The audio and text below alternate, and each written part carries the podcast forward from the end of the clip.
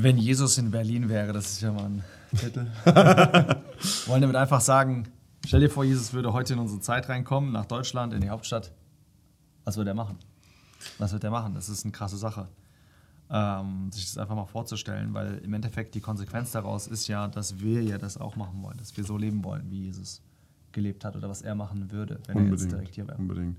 Und man kann sich dann mal fragen, ob das Bild von Jesus richtig ist, was man so hat. Also mir geht es Mhm. zum Beispiel oft so, jetzt haben wir als Christ irgendwie so ein Spannungsfeld. Weißt du, auf der einen Seite, wir, ähm, die Bibel sagt uns, wir sollen heilig leben. Mhm. Weil wir sollen uns äh, von den sündigen Sachen irgendwie trennen und so. Und äh, Absonderung steht in der Bibel. Und Jesus selber war ja auch der Heilige, steht ja mal in der Bibel. Ja, der Gerechte. Jetzt sind wir heute in einer Welt, wo um uns rum so viel Schmutz auch irgendwo ist, oder? Also so viel Unheiliges, so viel Kaputtes und vielleicht Übrigens nichts Neues für das Neue Testament. überhaupt nichts Neues. Was ein bisschen Neues, glaube ich, dass man das so demonstrativ äh, rausposaunt. Gab es sicherlich damals in Kulturen auch schon, aber wenn wir jetzt an unsere eher noch christlich geprägte Ja. westliche Welt zurückdenken, dann Ja, ist es ein bisschen halt eine neu. Wegwendung. Es ist genau, eine so, also Wegwendung. aktiv Ja, und so. ne?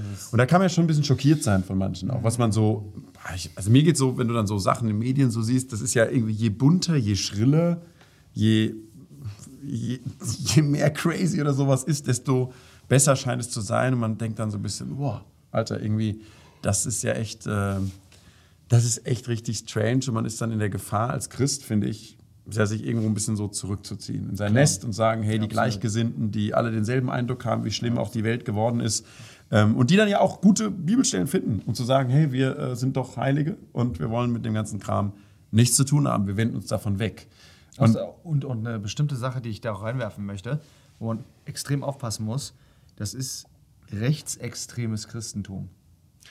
Okay, Ist total am Aufblühen. Ja. Äh, muss man mega aufpassen. Also du meinst dann das christliche Part mit, äh, Mit dem politischen. Mit dem politischen, ja. Genau, also du siehst auf der einen Seite die Gefahr von, äh, weiß ich, dass es immer mehr nach links geht, Mhm. ja, und definierst dann links als schlecht und äh, du ja, siehst auch bestimmte Agendapunkte, die dich sehr bedrohen Mhm. und dann sagst du dir, weißt du was, ist mir jetzt egal, ich werde jetzt einfach politisch Gegenseite. und, und dann mixe ich das aber das mit dem Christentum. Ja. Ja? Also ich nehme mir quasi von einer Seite die Punkte raus, die mir gut passen und die im Christentum auch irgendwo eine Widerspiegelung finden Mhm. und mix die halt rein und verkaufe das als Christentum. Ja. Und ich glaube, das ist sehr, sehr, sehr, sehr problematisch. Ich glaube, dass wir in Deutschland da ein sehr, sehr schlechtes m, Track Record haben. Also, Mhm. dass wir einfach, ja, was die Geschichte gezeigt hat, dass wir äh, die T Tendenz dahin haben, ähm, Rechtsextremes zu unterstützen und Mhm. haben uns da eine ganz schön blaue Nase geholt. Und da müssen wir, denke ich, extrem wieder aufpassen, weil diese Tendenzen wieder kommen. Komm, ja. Deswegen ist die Frage, aufpassen, wie macht man das? das macht schauen man, zu Jesus. Wir schauen zu Jesus, genau. Ja, ja. Das wollen wir jetzt ja machen. Äh, Jesus äh, sozusagen in Berlin. Ähm, mal in den Evangelien gucken, sowas so ein bisschen Berlin-Style, sagen wir mal. Äh, was gibt es da für Situationen? Ähm, damals bekannt in einem Schlagwort genannt, äh, Zöllner und Sünder. Ja, das war so eine Gruppe in der Gesellschaft, wo sehr klar war, das sind irgendwie Leute, mit denen wollten die anderen nichts zu tun haben. Und wie ist Jesus gerade damit umgegangen? Da finde ich interessant. Zum Beispiel ähm, trifft er diesen Levi, Lukas 5, am Zollhaus und sagt dann zu ihm, folge mir nach. Der Levi verlässt alles, stand auf, folgt ihm nach. Dann steht in Vers 29, und Levi macht ihm ein großes Mahl in seinem Haus, und da war eine große Menge Zöllner und andere, die mit ihnen zu Tisch lagen. Und die Pharisäer und die Schriftgelehrten murrten gegen seine Jünger und sprachen, warum esst und trinkt ihr mit den Zöllnern und Sündern?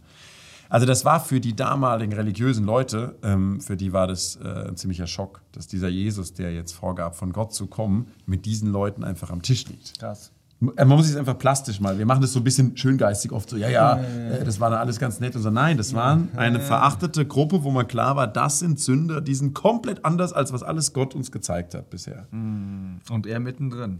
Mittendrin. Genau. Ähm, und nicht nur bei den Zöllnern, sondern dann gibt es ja auch die Szene mit der Frau, äh, wo steht, die war eine Sünderin, die ihn gesalbt hat. Ne? Und es war ja nicht nur Sünderin, klar, alle sind Sünder und so, aber wenn da steht eine Sünderin, dann war das schon irgendwie ein besonderes Kaliber. Ja, Die Dorfmatratze. Genau, genau. Und auch die, die im Ehebruch ergriffen worden war. Weißt du, wo dann alle den Stein werfen sollten, Johannesevangelium. Man findet immer, Jesus ist irgendwie voll dabei bei denen. Man hat den Eindruck, irgendwie, auch bei diesen kaputten Leuten sozusagen, ähm, irgendwie sozial äh, richtig integriert. Und das haben ja die anderen gemerkt und dann haben die ihn genannt Freund der Zöllner und Sünder. Ich meine, woher kriegt man so einen Titel? Muss man ja irgendwie sich durch sein Verhalten auch angeeignet haben, Ja, oder? ja, ja, Dass man jeden so genannt wird. Und das finde ich erstmal sehr beeindruckend, weil das unsere christliche Absonderungspolitik, sage ich mal, die wir teilweise in manchen Hintergründen so gelernt haben, finde ich erstmal total verurteilt. Weil so war Jesus nicht. Er ist nicht, Ja. er ist nicht aus der Welt rausgegangen und hat dann so ein paar mitgenommen und die ganze Zeit auf seinem Berg gelebt, oder? Ja, wenn du nicht in Gefahr stehst, äh, genannt zu werden, Freund von Sünder und Zöllnern, Ja. dann, dann äh, würde ich das einfach nochmal überdenken. Ja, sind wir Personen und auch für mich selbst überdenke ich das natürlich dann auch, dass man sich denkt, ist man, hat man eigentlich, haben wir eigentlich Kontakte zu einer verlorenen Welt? Ja. Oder Das ist, ist das, ist der Kontakt, wenn du halt irgendwo eine Evangelisation hast und dann mal auf, zu Leuten hingehst, die du gar nicht kennst und irgendwie so, ey, hier, Ja. oder, oder Nachts im Briefkasten. irgendwo, Ja. ja, es kann, man kann sehr, sehr schnell, kann man in seiner Bubble leben. Genau. Sehr. Das ist, deswegen, ich, also Punkt. der erste Punkt erstmal, also wir brauchen eigentlich vielleicht, je nachdem, wie du geprägt worden bist, braucht man mehr ähm, Kontakt, mehr Nähe zu einer ziemlich verlorenen, kaputten Welt. Nur, wenn Jesus jetzt in den Club reingeht in Berlin, wie verhält er sich denn dann da? Das ist jetzt ja der nächste Challenge. Also was er auf jeden Fall nicht, was er auf jeden Fall nicht gemacht hat, er hat nicht alles einfach nur äh, gut geheißen. ja. Äh, ganz und gar nicht. Interessant ist aber wiederum, dass das, was er besonders angekreidet hat, dass es wieder das geistliche, moralisch Böse war. Also das heißt, sorry, jetzt muss ich äh, genauer sagen, er hat im Endeffekt die, die, die religiöse Welt, die ist er besonders angegangen. Ja. Also es ist super interessant, wie er sehr, sehr soft ist mit den Zöllnern Mhm. und so weiter und den Sündern und da gar nicht drauf äh, rumhackt. Aber besonders geht er gegen die, die die Bibel kannten. Ja, gegen Ja. die Bibellehrer. Ja. Also, Das ist sehr interessant. und Leute, das ist jeder, der die Bibel liest, der wird sagen, ja, Amen, so ist es. Es ist so. Er, er spricht hauptsächlich gegen diese Bibellehrer. Und ich glaube, da fängt im Endeffekt auch in Erweckung an in Deutschland. Wir müssen wieder zurückkommen zum Evangelium und vor allen Dingen wir Konservativen. Ey, da ist so viel Mist unterm Teppich gekehrt worden. Und das Ding, das muss aufgeräumt werden. Das kann nur aufgeräumt werden durch das Evangelium. Durch ein, ein wahres Verständnis, ein tiefes, wahres, ehrliches Verständnis von einem, von einem und, und, und eine Hinwendung hin zu dem Evangelium. Und wenn das passiert, dann wird Jesus wieder sichtbar. Sehr gut. Jetzt gibt es aber trotzdem die Gefahr, dass man das macht. Okay, die Bibellehrer checken das oder wir in den konservativen Gemeinden, jetzt raus in die Welt. Und jetzt sind wir ja trotzdem wieder nochmal in dem Club, ja, also wo Jesus in Berlin meine ich. Und mit den Bibellehrern hat er schon gesprochen, Sonntagmorgens. Jetzt ist er abends Die da. Frage ist ob er in den Club gehen würde. Aber das ist interessant. Ja. Nee, da geht es mir jetzt gar nicht so Ja, drum, ja, weil er saß, zum, er saß einfach mit den Zöllnern, zumindest hat Genau. er da alle am Tisch gelegen. Und er, die, und er ist auch als die stadtbekannte Sünderin, sind alle weggelaufen und sie ist irgendwie bei ihm stehen geblieben. Ich habe oft den Eindruck, Der Club kommt zu ihm. die, ja, die, genau, die Leute konnten, also Jesus war jemand, in dessen Nähe man sein konnte, wenn man so ein kaputtes Leben hatte. Ja, ja, ja. Aber, und das ist jetzt der zweite Punkt, den möchte ich schon auch noch sagen, dass Jesus dann nicht gesagt hat, ey, ich liebe euch alle, es ist Okay. prima, Hauptsache wir haben eine gute Zeit und jetzt könnt ihr wieder gehen. Sondern man findet dann immer, und das finde ich eine, ich finde einfach so toll bei Jesus, dass dieses Spannungsfeld so zu verbinden. Alle Leute, die kamen, zum Beispiel der Zachäus auf dem Maulbeerbaum, der sagt dann, der da hochgestiegen ist, ich muss ihn auch mal treffen. Da sagt er hinterher, ich werde, was ich falsch durch falsche äh, Anklage und so genommen habe, ich werde es äh, vierfach, äh, wie heißt das hier? Erstatten. Erstatten, genau. Ähm, das heißt, der wusste ganz klar nach der Begegnung mit Jesus, ich habe Sachen falsch gemacht und ich muss die jetzt ändern.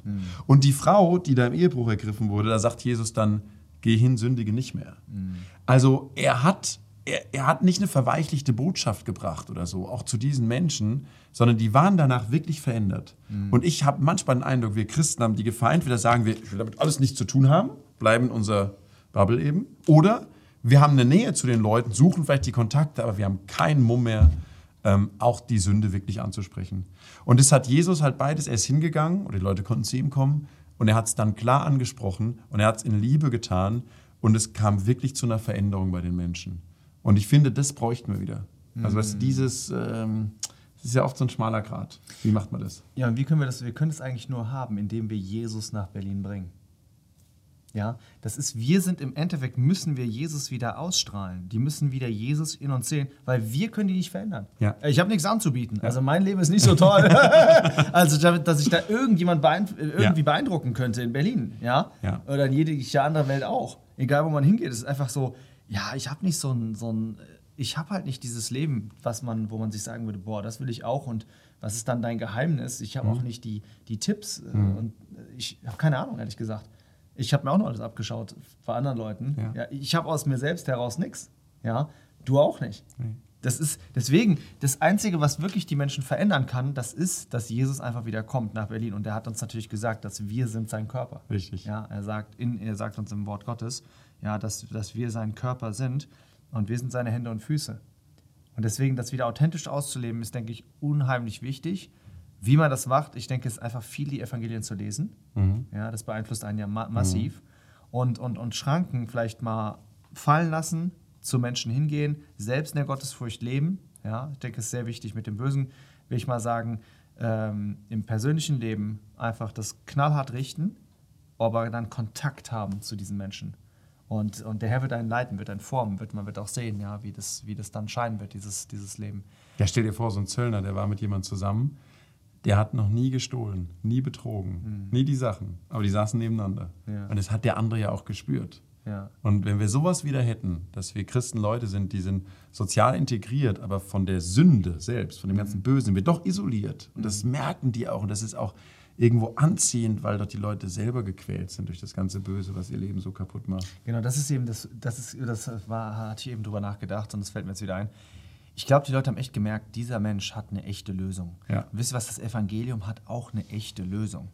Also die Lösung ist letztendlich, dass du den Heiligen Geist bekommst. Du bekommst den Heiligen Geist von Gott gegeben. Und bis, das, bis dahin ist ja die, will ich mal sagen, die, die, die ganze Abfolge ist ja, ein, ist ja ein wunderbarer Plan, dass wir gewaschen werden durch das Blut, ja, dass wir, was die Position angeht, dass wir in eine Position von Gerechte gestellt werden. Aber das ist ja alles nur der Weg dahin, dass wir aber dann echt den Heiligen Geist bekommen. Und der Heilige Geist ist ein Motor, der Menschen verändert. Ja. Das sehen wir ja im Neuen Testament, das Ja. sehen wir auch in unserem eigenen Leben. Und deswegen, ich glaube, das müssen Menschen wieder merken. Die müssen es sehen in unserem Leben. Hey, die, die, die haben was anderes, die haben einen anderen Geist. Genau. Das ist, irgendwas ist da anders bei Genau. denen. Und das wird die anziehen. Das ist der Geist Jesu.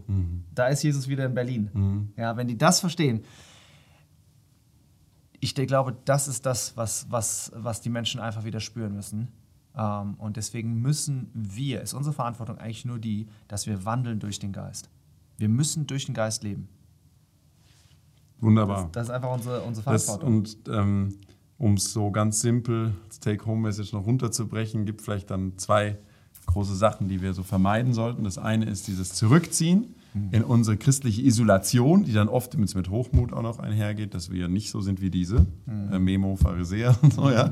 Äh, und das zweite ist, dass wir auch nicht der Welt vermitteln dürfen, dass wir die ganzen Sachen von der Welt bräuchten, weißt Ja. du? Äh, Ja. Oder in ihr aufgehen und sie dann erreichen. Nein, gerade bei ihr sein und anders sein gleichzeitig. Das wird ein Spannungsfeld erzeugen, wo die merken, wow, das hätte ich irgendwie auch gerne. Und das ist dann Jesus. Ja, von daher lassen wir uns dazu ermutigen, weil dann haben wir auch noch in 2024 eine tolle Botschaft für unser ziemlich kaputtes Land. Amen.